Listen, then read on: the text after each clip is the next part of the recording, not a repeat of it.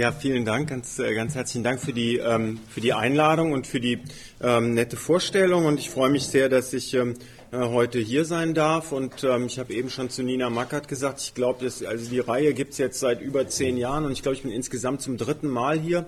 Und jedes Mal habe ich irgendwas über Krisen der Männlichkeit erzählt. Das macht den Eindruck, als wäre ich nicht einen Schritt weitergekommen. Ähm, andererseits bestätigt es aber auch ganz gut, was eine meiner ähm, sozusagen Hauptthesen dieser ganzen Arbeit ähm, äh, ist, nämlich ähm, offenbar sind Männer immer in der Krise. Und ähm, und wenn man eben ähm, über all die Männerkrisen-Szenarien in der ähm, US-Geschichte sprechen wollte, mit der ich mich ja im Wesentlichen und äh, in dem Projekt, von dem Nina Mackert gesprochen hat, ähm, beschäftige, dann bräuchte man eine ganze Vortragsreihe allein dafür. Und ähm, also wie gesagt, irgendwie scheinen Männer in den USA immer in der Krise gewesen zu sein und auch immer noch zu sein. Äh, also das gilt im Süden für die Zeit nach dem Bürgerkrieg, äh, für den urbanen Nordosten, für die Jahrhundertwende, also für die Wende vom 19. zum 20. Jahrhundert, für die 1930er Jahre, für die 1950er Jahre und seit den 1970er Jahren will das Lamento über Männer- und Männlichkeitskrisen gar nicht mehr aufhören. Und äh, ich will mich heute auf eines dieser Männlichkeitskrisenszenarien konzentrieren, und zwar auf die 1930er Jahre und äh, die sogenannte Große Depression. Und äh, da schwingt die Krise eben schon in der Epochenbezeichnung mit. Und äh, dabei werde ich eben, wie gesagt, die 30er Jahre beobachten und versuchen aber von der Beobachtung der 30er Jahre ausgehend äh, immer wieder Rückschlüsse zu ziehen, die grundsätzlicherer Art sind, was die Verwendung von äh, Krisentropen und die Inszenierung von Krisenszenarien äh, angeht. Und dabei geht es mir eben vor allem darum, äh, einerseits äh, das Krisenkonzept äh, zu hinterfragen, also zu, zu fragen, also was passiert eigentlich, wenn wir von Krise sprechen? Ähm, und zugleich will ich es aber von meiner für meine Analyse nutzen. Ich bin mir dessen bewusst, dass es durchaus problematisch ist, weil ich jetzt hier in diesem Augenblick auch wieder das Reden von der Krise ähm, reiteriere, wiederhole, ähm, aufgreife gewissermaßen stabilisiere. Okay, kommen wir, äh, kommen wir zur Sache. Ähm, meine Betrachtungen werden zunächst ganz besonders um einen einzigen Text kreisen. Und das ist eine Studie der Soziologin Mira Komorowski, ihre Dissertation äh, von der New Yorker Columbia University. Und der Titel ähm, dieser, dieser Arbeit lautet The Unemployed Man and His Family.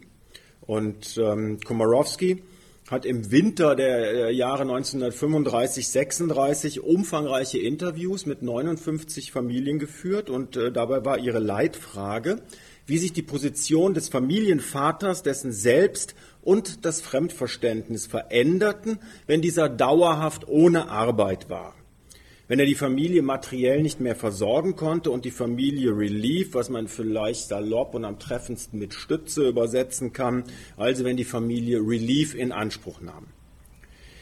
Dass die Funktion des sogenannten Providers im Leben eines Mannes, Ehegatten und Familienvaters zentral war und darüber hinaus für die gesellschaftliche Stabilität von grundlegender Bedeutung, Darüber bestand, so betonte Komorowski, also darüber, über diesen Sachverhalt bestand unter den Befragten nicht der geringste Zweifel. Das schreibt Komorowski in ein, den einführenden Seiten zu ihrer Arbeit.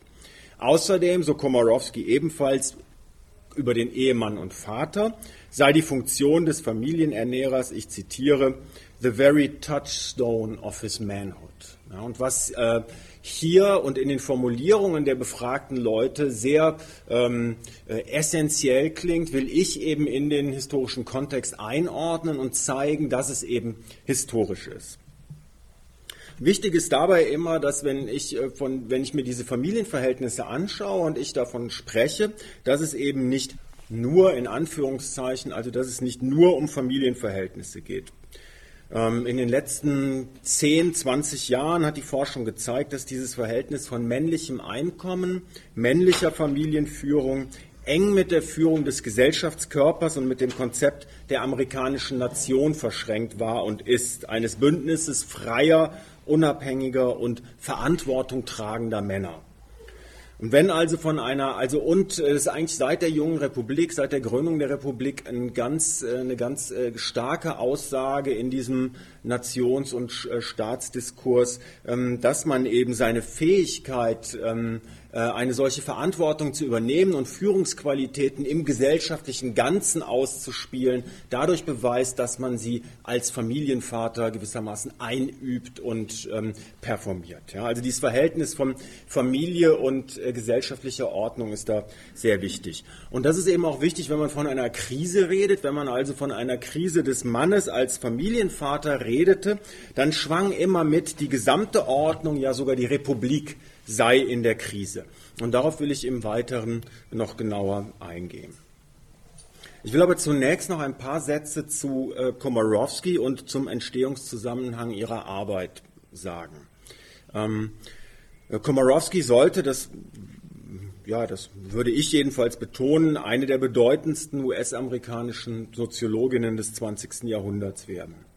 In den 30er Jahren war sie, wie ich schon äh, gesagt habe, Doktorandin an der Columbia University in New York und, ähm, in ihrer, und schrieb dort ihre Dissertation äh, über den arbeitslosen Familienvater und dabei kooperierte sie mit dem Wiener oder ehemals Wiener Soziologen Paul F. Lasarsfeld.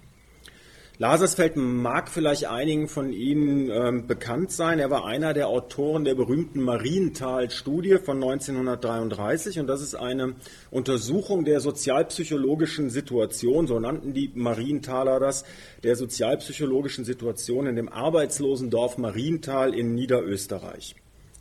Und die Autoren äh, dieser Studie wollten zeigen, wie massive Arbeitslosigkeit eine Sozialordnung zerstören kann. Und äh, da gibt es eine äh, für mich sehr wichtige methodische Passage, in die von dem, einem der Co-Autoren Hans Zeisel geschrieben ist. Und da betont Zeisel, soziografisch sei das Geschehen in Marienthal von so großem Interesse, weil, ich zitiere, das gegebene Gefüge mit einem Schlag seine Übersichtlichkeit verloren hat. Zitat Ende.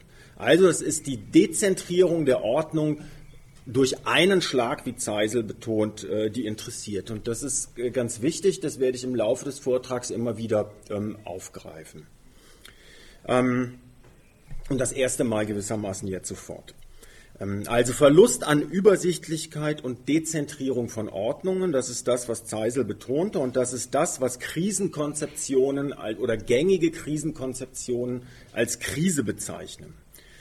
Jürgen Habermas etwa nennt einen solchen Ordnungs-, also spricht auch von einem solchen Ordnungs- und Übersichtlichkeitsverlust, nennt das eine anhaltende Störung der Systemintegration und somit eine Krise. Ein solcher Krisenbegriff ist einerseits deskriptiv, also er beschreibt einen Zustand. Andererseits oder besser darüber hinaus, und hier zitiere ich Reinhard Koselleck, den Historiker Reinhard Koselleck, ist er diagnostisches Kriterium, so Koselleck, für politisches Handeln. Heißt also, das Reden von einer Krise ist immer unausgesprochen normativ. Es fordert dazu auf, zu handeln, es fordert zur Gegensteuerung auf. Anders formuliert, wer eine Krise diagnostiziert, beschreibt in aller Regel, auch da gibt es Ausnahmen, beschreibt in aller Regel den Zustand vor der sogenannten Krise mindestens implizit als erstrebenswert. Diesen Zustand vor der Krise gilt es zurückzuerlangen, um aus der Heilung, auch darauf komme ich noch zu ähm, äh, sprechen, also auf medizinische Konnotationen, um aus der Heilung möglicherweise sogar neue zusätzliche Stärke zu gewinnen. Wenn ein Krisenbegriff ähm, soziale und ökonomische Veränderungen an Begriffe von eben Krankheit und Gesundung koppelt, dann wird umso mehr suggeriert, dass die Wiederherstellung des Zustandes vor der Krise erstrebenswert und äh, mehr noch ja sogar überlebenswichtig sei. Ja? Ähm, dass die Krise der einen auch das Glück der anderen bedeuten kann, wird dabei häufig ignoriert. Und genau das will ich im Weiteren ähm, zeigen und darauf will ich im Weiteren genauer eingehen.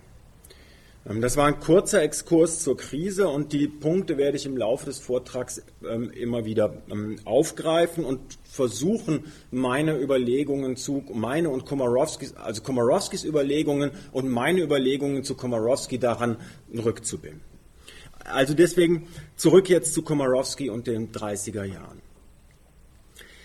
Also das sozioökonomische Gefüge in den 30er Jahren war dezentriert, die Lage galt als krisenhaft. Eine wirkungsvolle Therapie schien zunächst einer präzisen Diagnose zu bedürfen und deshalb holte die renommierte Rockefeller Foundation eben einen der Autoren der Marienthal-Studie in die USA, nämlich Paul Lazarsfeld.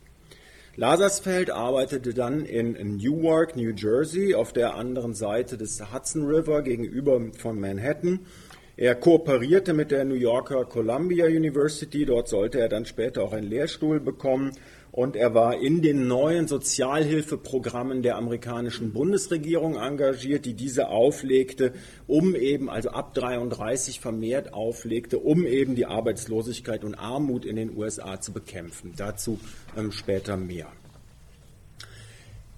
Das Sample an Familien, mit denen Komorowski gearbeitet hat, dann in ihrer Dissertation war ein Sample von 59 Familien aus Newark. Ja, und über Lasersfeld kam sie an ihre Familien in Newark.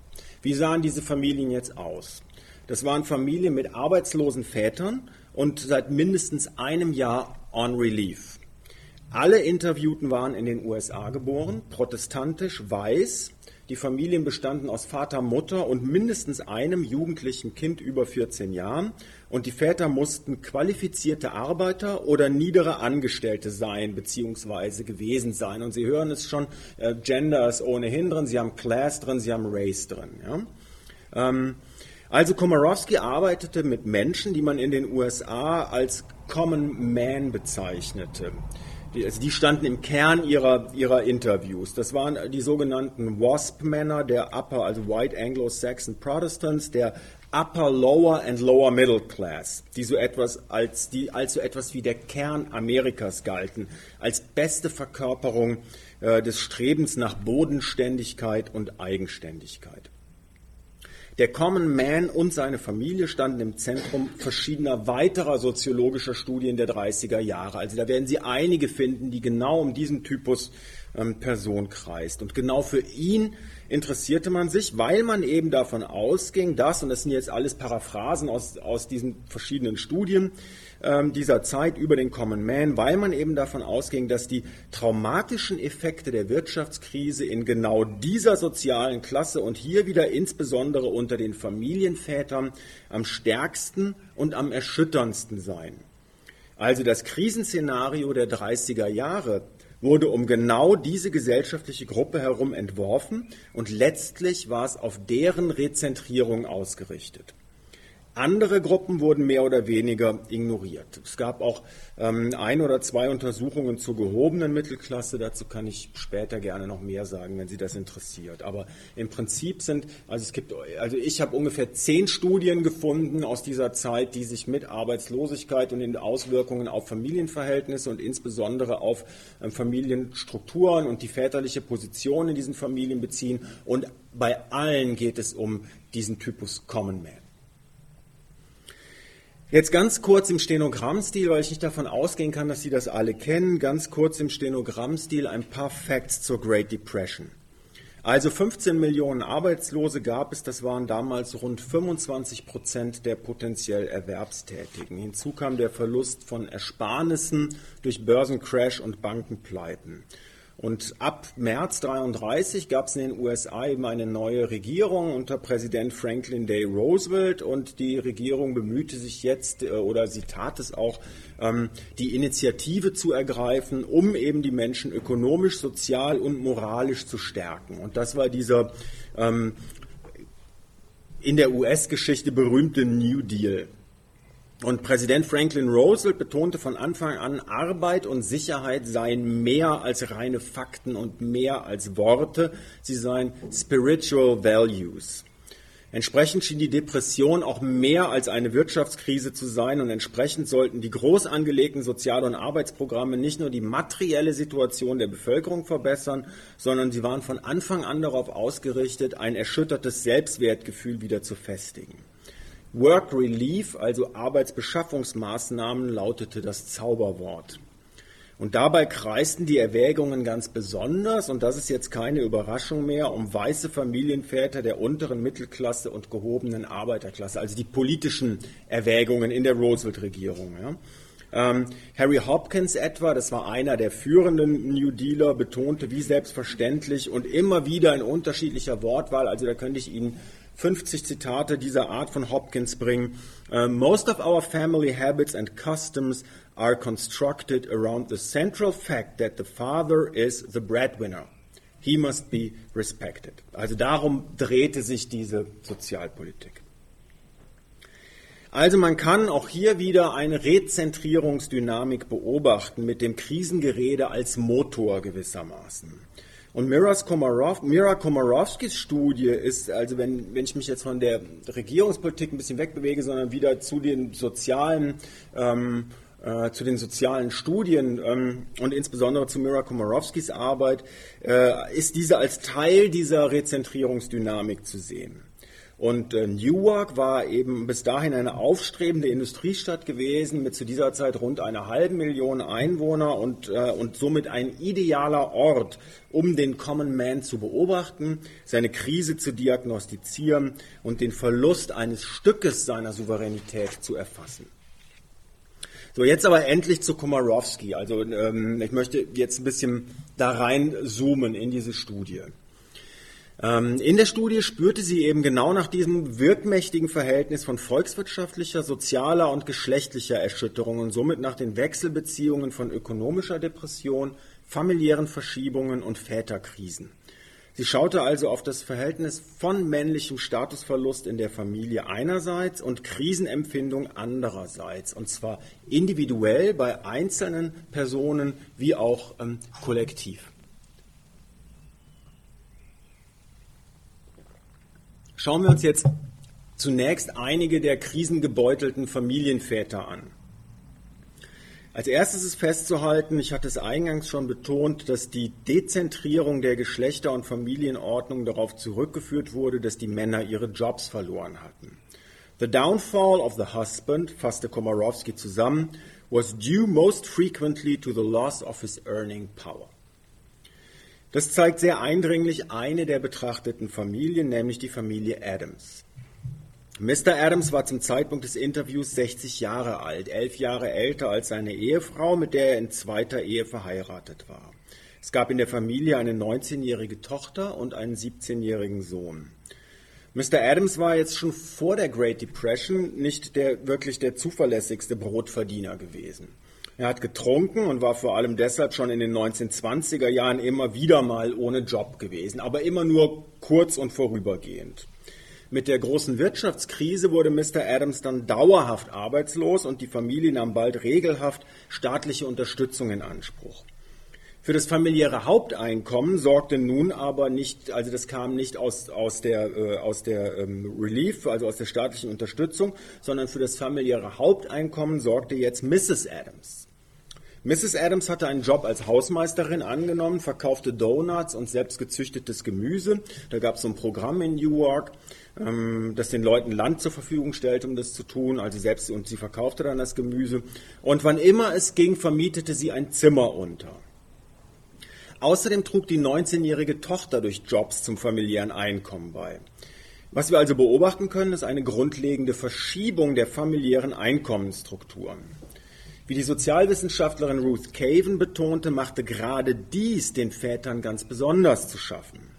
Obgleich eigentlich ja die Einkommen von Frau und Kindern, oder nicht eigentlich, also obgleich die Einkommen von Frau und Kindern die wirtschaftlichen Probleme linderten und somit eigentlich, hier muss das eigentlich hin, begrüßt werden sollten von den Vätern, erhöhte sich dadurch eher die familiäre Spannung.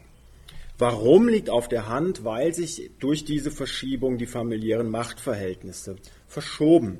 Und dies wurde in vielen vermeintlich kleinen Momenten des Alltags sichtbar vollzogen. Also das scheint immer wieder auf in diesen Interviews, ja, dass das etwa beim gemeinsamen Abendessen mit bestimmter Sitzordnung vollzogen wurde, einer Sitzordnung, die jetzt eben verschoben wurde. Also da gibt es ähm, Geschichten, dann erzählt der Junge, ja, und dann kam ich nach Hause und dann saßen die am Tisch, ja, und dann musste der Vater aufstehen und ich habe mich an den Kopf des Tisches setzen können, weil ich jetzt den Job machte. Ja. Und da gibt es mehrere Geschichten dieser Art. Ja beim täglichen Einkauf, bei der Frage, wer die Rechnungen bezahlt, wer bei Busfahrten bezahlt, wer überhaupt Bus fahren kann. Ja?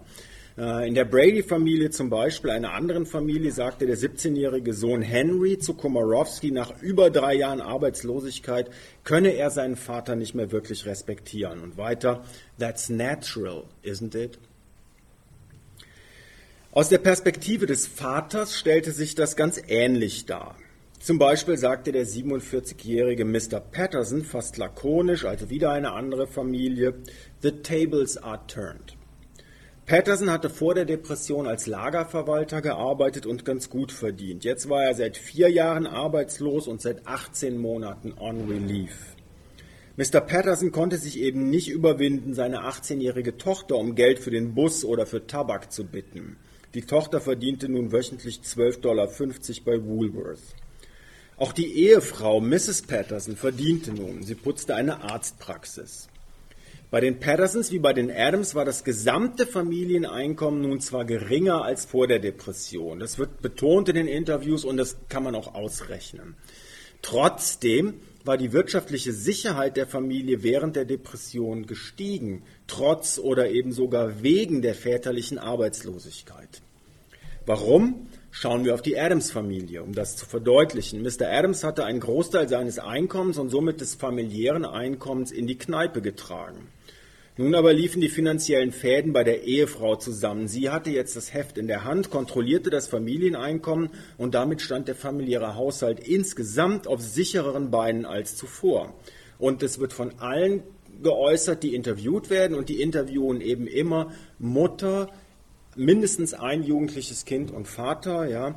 Die familiäre Zufriedenheit war gestiegen, das betonen alle, wenn wir mal vom Vater absehen. Ja. Die sagen also, ich komme da ganz gut mit zurecht, eigentlich läuft das ganz prima. Ja. Ähm, Okay, offensichtlich ähm, Rückkopplung an die Krisenkonzeption. Ja, offensichtlich hatte das gegebene familiäre, soziale und politische Gefüge durch die väterliche Arbeitslosigkeit seine Übersichtlichkeit verloren. Genau wie Hans Zeisel es für die Marienthal-Studie beschrieben hatte, genau wie es in den Krisenkonzeptionen heißt.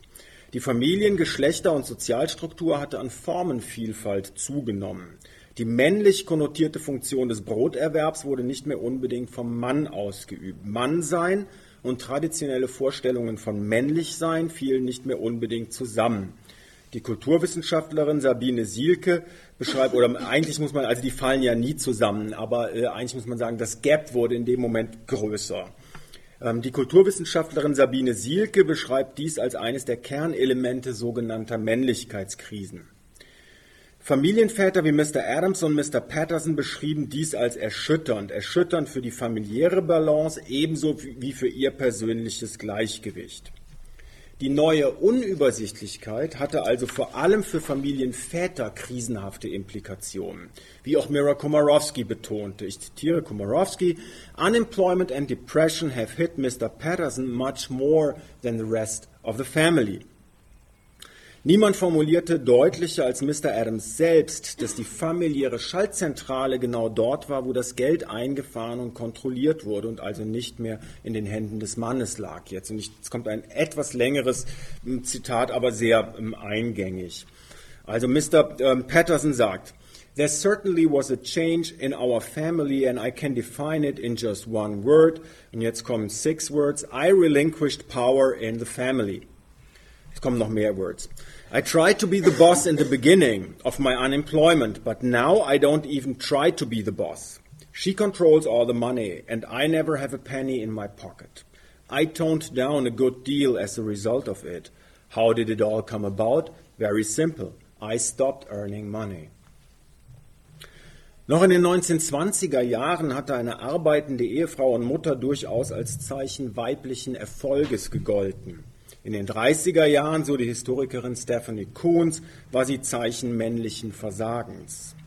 Ähnlich war es mit dem Gang zu den Sozialhilfestellen. Der war auch Zeichen männlichen Versagens, den vor allem eben die Familienväter so lange wie möglich hinauszögerten. Also Sie haben eben gehört, vier Jahre arbeitslos, Arbeitslosenhilfe gibt es nicht, seit 18 Monaten on Relief. Ja, also das heißt, äh, die haben die zweieinhalb Jahre vorher von anderen Ressourcen gelebt. Ähm, Meistens wurde dieser Schritt erst dann getan, wenn die Autorität des Familienvaters beinahe gänzlich geschwunden war. Und doppelt problematisch wurde dieser Schritt dadurch, dass viele der Relief Agents, also der Leute, die an diesen Schaltstellen saßen, Frauen waren. Dadurch wurde die Verschiebung der Geschlechterordnung durch Stütze statt Lohneinkommen nochmals deutlicher markiert. Festzuhalten ist aus der Perspektive der Väter und Ehemänner, das Empfinden eigenen Versagens, die Verschiebung der Geschlechterordnung und der Machtverhältnisse wurde häufig als viel schwerwiegender empfunden als die ökonomische Problemlage. Schauen wir uns jetzt noch einmal genauer an, wie sich die Ehefrauen positionierten. Verschiedene Ehefrauen gaben zu erkennen, dass sie ihre Männer schon vor der Depression kaum geschätzt hatten.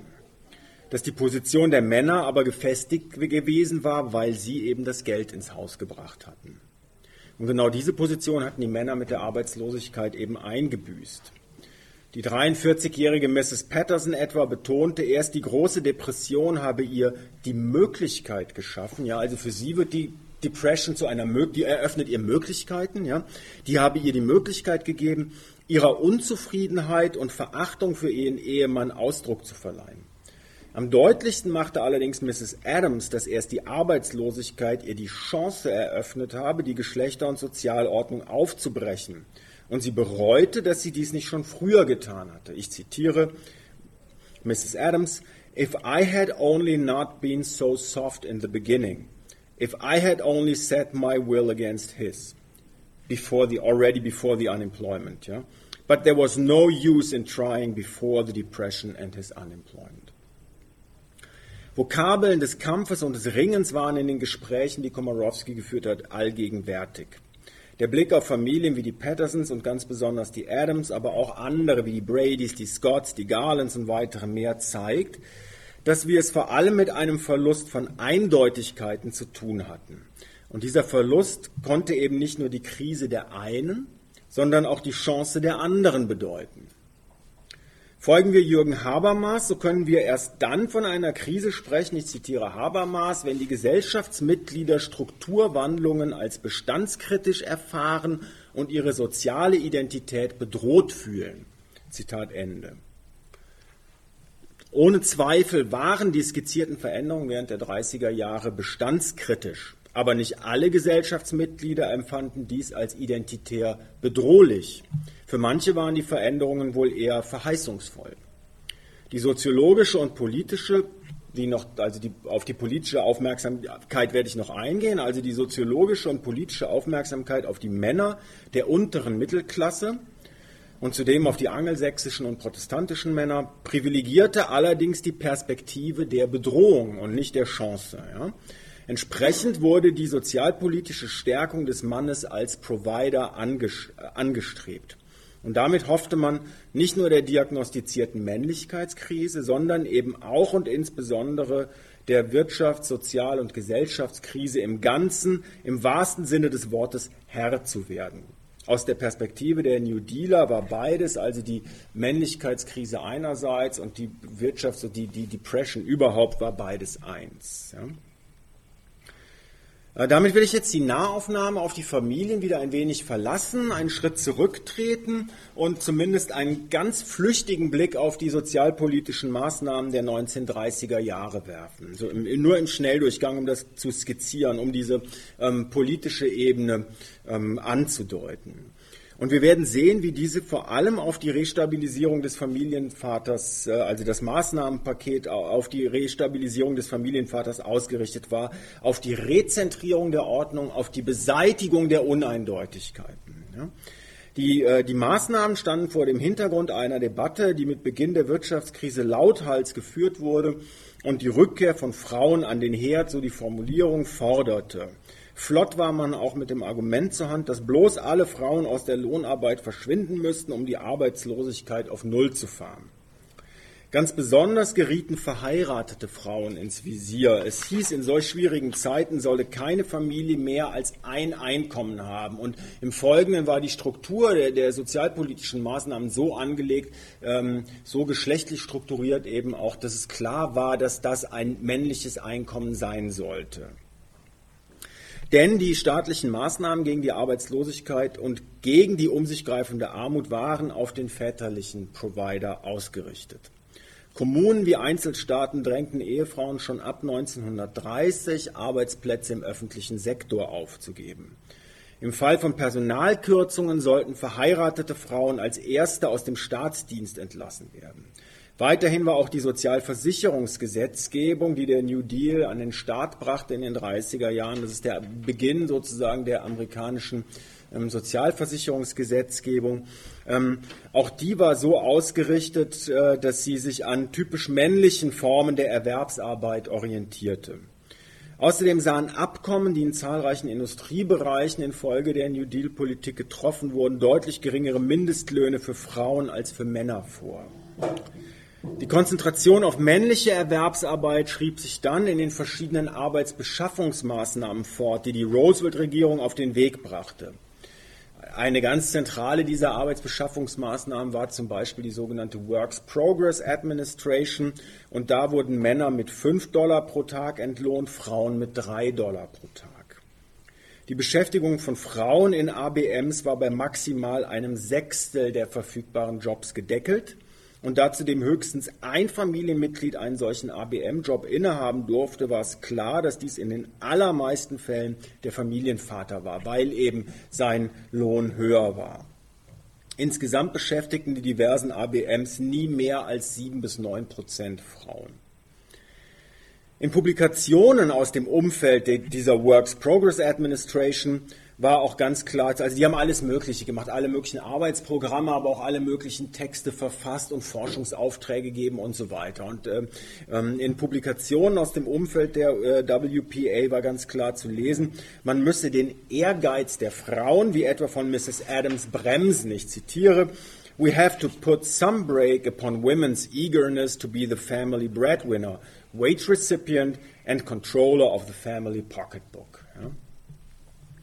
Auch bereits die grundsätzliche Entscheidung für Work Relief, also die treffen die Entscheidung in dieser WPA, dass sie ähm, so viel Geld wie möglich in Arbeitsplätze stecken wollen und den Leuten Arbeitsplätze welcher Art auch immer geben wollen und eben keine äh, Relief-Zahlungen. Ja? Und schon diese grundsätzliche Entscheidung für Work Relief und gegen Geldzahlungen oder Bezugsscheine ähm, zeigt die geschlechtliche Akzentuierung des New Deal Krisenmanagements. Wenn Präsident Roosevelt von Arbeit als spirituellem Wert sprach, wie ich eingangs erzählt habe, dann sprach er vor allem die Männer an. Die Entscheidung für Work Relief, also ABMs, wurde getroffen, weil es eben nicht primär darum ging, die soziale Not zu lindern, sondern die Männer als Provider zu stabilisieren. Das wurde explizit so betont. Roosevelt wie Harry Hopkins, also besagter New Dealer in vorderster Linie, betonten unaufhörlich, wie wichtig es sei, durch Arbeitsbeschaffungsmaßnahmen Familien wieder zur Selbstversorgung zu befähigen und den männlichen Familienvorständen zumindest das Gefühl zu vermitteln, zu Selbstbestimmung und eigenständiger Lebensführung in der Lage zu sein und damit eben Familienvorstand ebenso wie vollwertiger Bürger zu sein. Während Relief und Welfare weiblich gedachte Abhängigkeit signalisierten, stärkten Arbeitsbeschaffungsmaßnahmen eine Sozialordnung freier, weißer Männer, dazu habe ich noch nichts gesagt, da komme ich gleich noch zu, ähm, als die sich die USA seit ihrer Gründung generierten ein WPA-Job und das ist interessant, das findet man dann wiederum bei Komorowski, ja, also da, ähm, das betonen Komorowski-Familien ausdrücklich, verschiedene Familien, ein WPA-Job positionierte den Mann wieder deutlicher im Zentrum der Sozial- und Geschlechterordnung, denn er sicherte ihm die Anerkennung als Provider. Mannsein und Männlichsein waren damit wieder deckungsgleicher. Also wir haben es mit einem ganzen Arsenal kultureller und sozialpolitischer Kräfte zu tun, die auf eine Familien- und Sozialordnung hinwirken, die um den lohnarbeitenden Mann kreiste. Bemerkenswert ist jetzt, dass diese Kräfte gegen eine Dynamik ankämpften, mit der mehr und mehr Frauen, auch Ehefrauen, seit Jahren und Jahrzehnten in die Lohnarbeit drängten. Ich will Ihnen die Zahlen ersparen und nur festhalten, dass dies seit dem ausgehenden 19. Jahrhundert der Fall war und sich gegen alle Gegenkräfte in den 1930er Jahren fortsetzte. Ja, das heißt, es gibt mehr Frauen, die als im Arbeitsmarkt seiend registriert werden. Ähm, Also, oder anders formuliert, die Zahl der, der äh, erwerbstätigen, für Lohn arbeitenden Frauen stieg während der Depression. Auch die absoluten Zahlen und die Anteile verheirateter Frauen an der lohnarbeitenden Bevölkerung ähm, stiegen. Ähm, und außerdem müssen wir bedenken, dass eben viele lohnarbeitende Frauen statistisch gar nicht erfasst wurden, weil sie eben in der sogenannten Underground Economy tätig waren und auf vielerlei mehr oder minder inoffiziellen Wegen Geld verdienten. Zum Beispiel indem sie eben Donuts und Gemüse verkauften, Betten untervermieteten oder Arztpraxen putzten, so wie Mrs. Adams und Mrs. Patterson, die eben von den ähm, damals dann halboffiziellen oder offiziellen Arbeitsstatistiken gar nicht erfasst wurden. Während jetzt die einen behaupteten, weibliche Lohnarbeit gefährde die Familie als traditional unit of our civilization, äh, sie stürze Männer in die Krise und führe zu politisch, sozial und kulturell dramatischen Konsequenzen einer entmännlichten Gesellschaft, gab es auch Stimmen, die weibliche Erwerbstätigkeit ganz einfach als ökonomisch notwendig in Zeiten der Krise beschrieben. Da gibt es also das ist ein relativ prominentes Argument, ja. Und das aber freilich wieder die Priorität männlicher Erwerbsarbeit bekräftigt. Ja. Ähm, Selten, ganz selten waren Stimmen wie die der Sozialwissenschaftlerin Lauren Pruett zu vernehmen, die eben die Kompetenzen von Frauen in der Arbeitswelt als Gewinn für die Fort- und Weiterentwicklung von Familie, Gesellschaft und Staat beschrieb, auf den man nicht verzichten könne. Ähm, jetzt möchte ich den Blick noch mal ein wenig verengen zum Abschluss und noch einmal in, dabei in eine etwas andere Richtung schauen. Während circa 15 Prozent aller Ehefrauen während der Depression ähm, Lohnarbeit betrieben, statistisch erfasst waren als lohnarbeitend, galt dies für 39 Prozent aller afroamerikanischen Ehefrauen.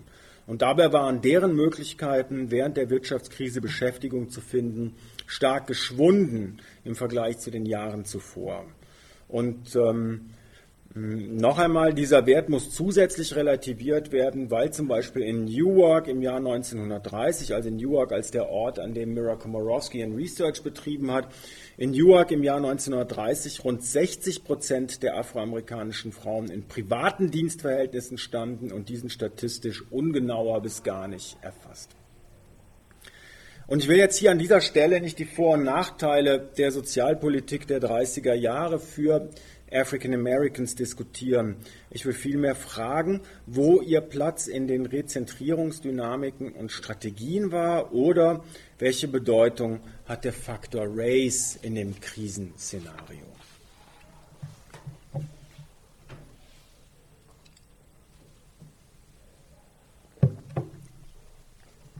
Also, ähm, man kann erkennen, und es ist meines Erachtens sehr wichtig, ähm, dass sich die Kodierung von Armut in den 1930er Jahren verschob. Und das will ich im Folgenden kurz erläutern. Ähm, in der US-Geschichte sind Vorstellungen von Armut traditionell äh, eng mit Vorstellungen von Blackness verschränkt bis zur Gegenwart. Die 1930er Jahre markierten in dieser Hinsicht allerdings eine Ausnahme. Repräsentationen der Armut während der Great Depression waren überwiegend weiß. Sie waren es in den 1930er Jahren und sie sind es bis heute, zum Beispiel in Lehrbüchern. Äh, diese unterschiedlichen Kodierungen von Armut waren in dem Sinne Krisenmoment unausgesprochen normativ, als dass sie eben einmal zu einer Lösung der Krisenlage aufforderten und ein anderes Mal eben nicht. Im Gegensatz zu den historisch etablierten Stereotypen der Wohlfahrtsbetrügerinnen, Drogenkonsumenten und gewalttätigen Kriminellen, die in aller Regel schwarz gezeichnet werden, zeigen die Armutsbilder der 1930er Jahre sogenannte undeserving poor. Das sind Menschen, deren Lebensgefüge aufgrund eines äußeren, plötzlichen, hier klingelt Hans Zeisel und die Marienthal-Studie, ja, eines äußeren, plötzlichen, von ihnen nicht verschuldeten Schicksalsschlages auseinandergebrochen wurde. Diese Armen, wird uns suggeriert, verdienen im Gegensatz zu den anderen gewissermaßen deserving poor unmittelbare Aufmerksamkeit und Hilfe. Nicht zuletzt, weil ihr Schicksal auf das engste mit dem Schicksal der Nation des, des Staates, des Gesellschaftskörpers verknüpft wird. In einer Zeit also, in der männliche Erwerbslosigkeit Armut zu bedeuten schien, häufig bedeutete, häufig aber auch nicht in der Form bedeutete, wie es beschrieben wurde. Also in einer Zeit, in der männliche Erwerbslosigkeit Armut zu bedeuten schien, diese als gesamtgesellschaftliches Krisensymptom fungierte, zur Heilung und zu Sofortmaßnahmen aufforderte, spielten African Americans für die Krisenbeobachtung und Diagnose keine Rolle. Und das, obwohl viele von ihnen zu den Ärmsten der Armen gehörten. Und damit wären wir eben wieder beim Common Man, den die allermeisten Armutsanalysen und Soziografien in ihr Zentrum stellten. Und der war eben als weiß konzipiert. Native born heißt es bei Komorowski. Dieses Weißsein des ausgebildeten Arbeiters und kleinen Büroangestellten, der in krisenhaften Zeiten arbeitslos wurde und eben der Stärkung bedürfe, um mit ihm Amerika zu retten, wird kaum bis gar nicht thematisiert. Das ist einfach so. Ja. Ähm, die Whiteness Studies haben nun ähnlich wie die äh, Geschlechterstudien darauf hingewiesen, dass gerade durch dieses Verschweigen und Nicht-Thematisieren eine Selbstverständlichkeit der Ordnung generiert wird. Kurzum, die verschiedenen sozialwissenschaftlichen Studien trugen nicht nur zur Rezentrierung des Mannes und Familienvaters bei, sondern zur Rezentrierung des weißen Mannes und Familienvaters. Man kann das auch anders fassen und fragen, ja? warum hat Komorowski ihre Aufmerksamkeit nicht auch den afroamerikanischen Vätern und Familien Newarks gewidmet oder sogar den afroamerikanischen Müttern? Immerhin hatte Newark nach Detroit, Chicago und Cleveland die höchste Zuwanderungsrate von African Americans im Zuge der Great Migration aus dem Süden der 1890er Jahre zu verzeichnen gehabt. Also für diejenigen, die es nicht so auskennen, ab den 1890er Jahren geht eine große Wanderungsbewegung von African Americans aus dem Süden in die Industriestädte des Mittleren Westens und des Nordens und Nordostens ähm, los. Und da gehört Newark eben zu den Städten, die die größte Zuwanderungsrate haben. Heute gilt Newark als schwarze Stadt. Äh, und das ist was, was eben in dieser Zeit anfängt und besonders in den 30er Jahren ähm, große Dynamik hat. Ähm, Arbeit hatten African Americans in Newark oft in Privathaushalten gefunden, als Servicekräfte und Fahrer und in der Industrie. Also als aufstrebende Industriestadt dieser Jahre bot Newark viele Arbeitsmöglichkeiten, wenn auch häufig in der Regel in den niedrigsten Segmenten. Die 1930er Jahre trafen Newarks African Americans dann doppelt hart, weil sie ganz am Ende der sozialen Leiter standen, wurden sie in Zeiten der sogenannten Downward Mobility als Erste entlassen. Allerdings Strategien wie das Aufnehmen von zahlenden Gästen oder das Zusammenlegen von Haushalten, die Komorowski für weiße Familien als typisch für den Überlebenskampf der Great Depression beschrieb. Und der Subtext ist so, also ich, ähm, ich mag Mira Komorowski wirklich sehr und ähm, ähm, aber also der, der Subtext ist halt ähm, gewissermaßen, die haben das erfunden. Ja?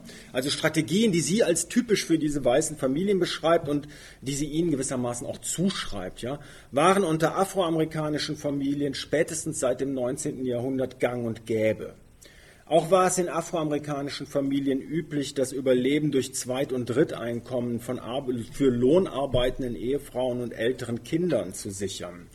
Deren Lebenssituation, also der Ehefrauen und der Frauen und Kinder, wurde in den 1930er Jahren auch dadurch noch schwieriger, dass nun eben weiße Frauen wie die uns bekannten Mrs. Adams und Mrs. Patterson in genau die Segmente des Arbeitsmarktes drängten, bis dahin Afro, die bis dahin afroamerikanische Frauen bedient hatten. Also nochmal die Frage, warum gibt es keine soziologischen Studien, die sich mit schwarzer Armut und Arbeitslosigkeit in der Depression befassen? Und wenn irgendjemand von Ihnen irgendwann eine findet, dann bin ich dankbar, wenn Sie mich darauf hinweisen. Meine Antwort wäre jetzt, dass dies etwas mit dem Krisenkonzept zu tun hat. Schwarze Armut bedeutete keine systemische Veränderung keine, und das sind jetzt alles Paraphrasen aus diesen Krisendefinitionen von Habermas, Koselleck und anderen, also keine systemische Veränderung, keine Dezentrierung durch einen plötzlichen und unerwarteten Schlag, keine Störung der Systemintegration, keinen gesellschaftlichen Identitätsverlust, keine bestandskritische Schwankung der gesellschaftlichen Sollwerte. Kurzum, sie wurde nicht als krisenhaft destabilisierend wahrgenommen. Ganz im Gegenteil. Die Armut schwarzer Familien war offenbar systemimmanent. Schwarze Armut in den 1930er Jahren war zwar ökonomisch problematisch, zugleich aber Teil bekannter Sozialstrukturen und Lebenserfahrungen. Zudem waren afroamerikanische Familienväter nicht im Zentrum der Sozialstruktur verortet. Sollten sie durch die Wirtschaftskrise aus der Spur geraten, so wurde dies als gesamtgesellschaftlich weit weniger bedrohlich erachtet. Wollte man bei schwarzen Männern überhaupt von einer Krise reden, so schien dies nicht depressionsbedingt, nicht vorübergehend, sondern quasi endlos. Entsprechend fehlte offenbar der Anlass, den Auswirkungen der Great Depression, den spezifischen Auswirkungen der Great Depression auf afroamerikanische Familienväter soziografisch nachzugehen. Also das war ja sozusagen dies, was, ähm, was ich eingangs von Hans Zeisel zitiert habe aus der Marienthal-Studie, dass er sagt, hier wird das Gefüge mit einem Schlag zerstört, deswegen ist das jetzt soziografisch interessant. Und das, das passiert da nicht. Ja? Also entsprechende Studien liegen jedenfalls nicht vor. Und ich habe Nina Mackert schon zucken sehen. Man könnte einwenden, dass es in den 30er Jahren sehr wohl einige soziologische Klassiker zum Leben von African Americans in den USA gegeben hat und die in dieser Zeit entstanden sind. Also zum Beispiel E. Franklin Frazier's Buch über The Negro Family in the United States von 1939 oder Gunnar Myrdals Studie An American Dilemma, The Negro Problem in Modern Democracy von 1944, aber in den 30er Jahren ähm, geresearched. Aber Beide Untersuchungen, die zu den Klassikern gehören gewissermaßen, beide Untersuchungen befassen sich nicht mit den Auswirkungen der 30er Jahre oder der Arbeitslosigkeit auf die Väter- und Familienstrukturen. Sie schreiben sich somit nicht in einen normativen Diskurs ein, der ein Problem als temporär beschreibt, als Folge eines plötzlichen Schlages und damit dazu auffordert, Abhilfe zu schaffen. Sie binden vielmehr die schwierige Lebenssituation von African Americans bis an die Sklaverei zurück und beschreiben, Klammer auf, unausgesprochen normativ, ja, somit eine Konstellation, mit der Amerika beinahe seit Ewigkeit zu existieren schien. Afroamerikanische Armut schien ebenso zu Amerika zu gehören wie der euroamerikanische Common Man ins Zentrum der soziokulturellen Ordnung. Es wird zwar ein Missstand festgehalten in diesen Studien von Fraser teilweise und von Myrdal auf jeden Fall, ja schon im Titel, An American Dilemma. Ähm, es wird zwar ein Missstand festgehalten, aber keine Heilung gefordert und auch noch keine Revolution, was ja die andere, äh, was ja sozusagen die andere Variante einer politischen Krisendiagnose wäre. Ich will jetzt zum Schluss nicht alles nochmal zusammenfassen sondern noch einmal zu Komorowski und ihren Kolleginnen und Kollegen zurückkehren. Ich will noch ein wenig über die Effekte ihrer Texte, ihrer Krisendiagnosen nachdenken und dabei versuchen, abschließend den Bezug zur Geschichte noch einmal herzustellen. Und dafür will ich zunächst noch einmal an Habermas Ausführungen zur Krise anschließen. Systeme fasst er zusammen, ähm, sind dadurch charakterisiert, dass sie sich durch ein hohes Maß an Stabilität auszeichnen. Und wenn es da Schwankungen gibt innerhalb dieser Systeme, dann sollen die innerhalb eines bestimmten Variationsspielraums bleiben. Ja, also man kann das so wie zwei Linien vorstellen und dazwischen darf es schwanken. Ja. Werde dieser Spielraum, werden, werden die Grenzen dieses Spielraums überschritten, so werde dies als krisenhafte Konstellation begriffen. Wir haben es dann mit, wie Habermas meint, einer existenzgefährdenden Instabilität zu tun. Insofern können Krisen auch von wahrhaft historischer Bedeutung sein.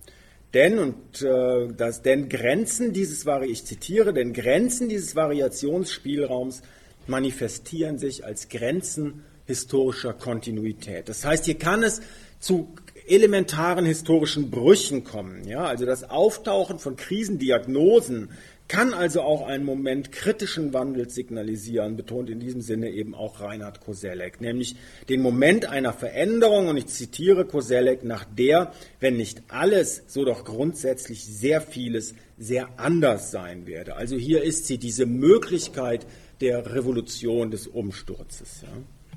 Zumeist aber ist ein Effekt von Krisendiagnosen, dass die historischen Subjekte dazu angehalten werden, Gegenmaßnahmen zu treffen. das System zu stabilisieren und die geschichtliche Kontinuität zu wahren, scheinbar. Alles andere würde halt eine Revolution bedeuten.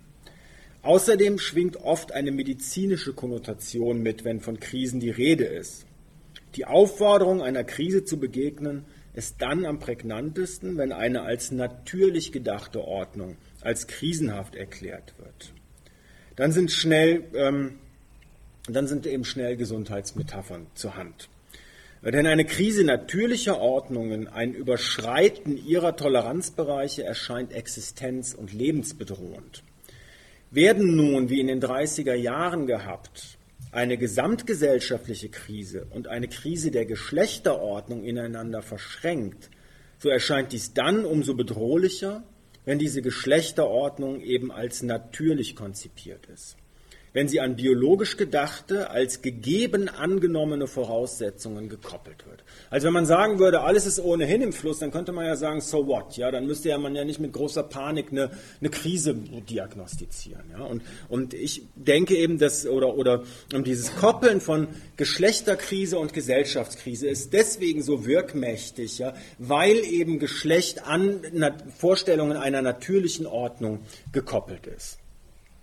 Erinnern wir uns an die dominanten Geschlechter- und Rollenkonzepte der 1930er Jahre, dann behaupten, dann, dann äh, fällt uns möglicherweise ein, dass diese eben natürliche Ordnungen behaupteten. Ja? Und wenn wir das tun, dann ist umso klarer zu erkennen, dass die diversen soziologischen Untersuchungen der Arbeitslosigkeit mit ihren Krisendiagnosen unausgesprochen normativ waren. Sie also dazu aufforderten, die Geschlechter- und Gesellschaftsordnung zu restabilisieren und zu rezentrieren. Schließlich meinte man, dass sie aus der Bahn geraten sei und nicht mehr ihrer vermeintlichen Natürlichkeit entspreche.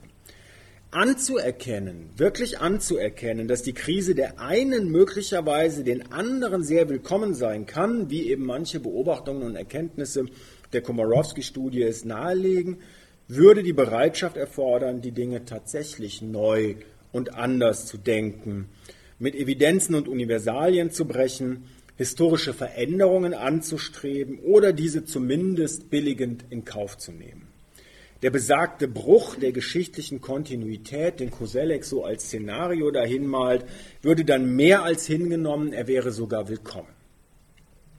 Doch dafür war die Zeit in den 30er Jahren offenbar nicht reif. Die Infragestellung des männlichen weißen Providers der unteren Mittelklasse führte dazu, dass er vielleicht mehr denn je beschworen wurde. Also da ist genau dieses performative Moment eben. Ja. Und vor diesem Hintergrund ist es sicher kein Zufall, dass die 1930er Jahre als Geburtsstunde der Geschlechterrollentheorie ebenso wie als Geburtsstunde der Männerstudien gelten können. Oft genug tragen Krisenlamento und Männerstudien dazu bei, auf die Restabilisierung der gegebenen Ordnung hinzuwirken. Mira Komorowskis Text ist in dieser Hinsicht mehrfach ambivalent und das finde ich, glaube ich, so spannend an dem Text. Einerseits ist es eben so ein soziografischer Beitrag, der zumindest implizit dazu auffordert, gegen die Krise anzugehen und den Familienvater zu stärken, weil er genau dieses Problem aufwirft und das als Problem beschreibt und sie sich genau die Untersuchungsobjekte nimmt, die sich alle nehmen und so weiter und so fort. Ja. Andererseits zeigt Komorowski, wie kreativ Individuen mit der Krise umgingen und dass die Möglichkeit grundlegender Verschiebungen der Geschlechter- und Sozialordnung manchen Menschen sehr willkommen war. Und es gibt ein spätes Interview mit Komorowski, wo sie dann retrospektiv behauptet, sie hätte schon als Studentin einen Touch of Feminism gehabt. Und ähm, ich finde, den kann man, kann man lesen in diesem Text. Ja? Äh, und in ihren Arbeiten aus den 1950er Jahren sollte Kummer, und das ist wirklich, also wer ein bisschen die Geschichte der Geschlechterstudien und kennt, ähm, weiß, dass, dass das wirklich, also ich fand das sensationell, dass sie in ihren Arbeiten aus den 50er Jahren dann Gender als bewegliche, veränderliche Kategorie konzeptionalisierte. Äh, und das ist irgendwie 10, 15, 20 Jahre, bevor ich das aus anderen Arbeiten kenne. Ähm, also sie spricht da von Transformation und Veränderlichkeit statt Stabilität. Ähm, sie spricht von Brüchen statt von Kontinuitäten. Und äh, das war nach dem Zweiten Weltkrieg ihre geschlechtersoziologische wie auch politische Leitlinie. Und äh, für Männlichkeitskrisen, wie sie sie noch in den 30er Jahren in ihrer Dissertation beschrieben hat, war da kein Raum mehr. So, das war's jetzt endlich. Es ist dann doch ganz schön viel geworden und ich danke Ihnen für Ihre Aufmerksamkeit und ähm, will gerne versuchen, noch Rede und Antwort zu stehen.